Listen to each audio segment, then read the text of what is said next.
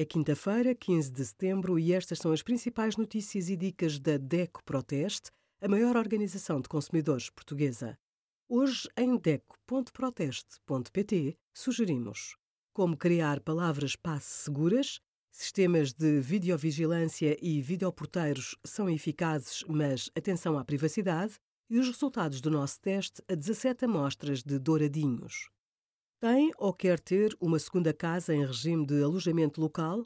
Comece pelo registro, que é obrigatório. Aceda ao site do Balcão Único Eletrónico e faça uma comunicação prévia. Este passo é acompanhado pela declaração de início de atividade de prestação de serviços de alojamento na autoridade tributária. Não se esqueça de outras obrigações legais.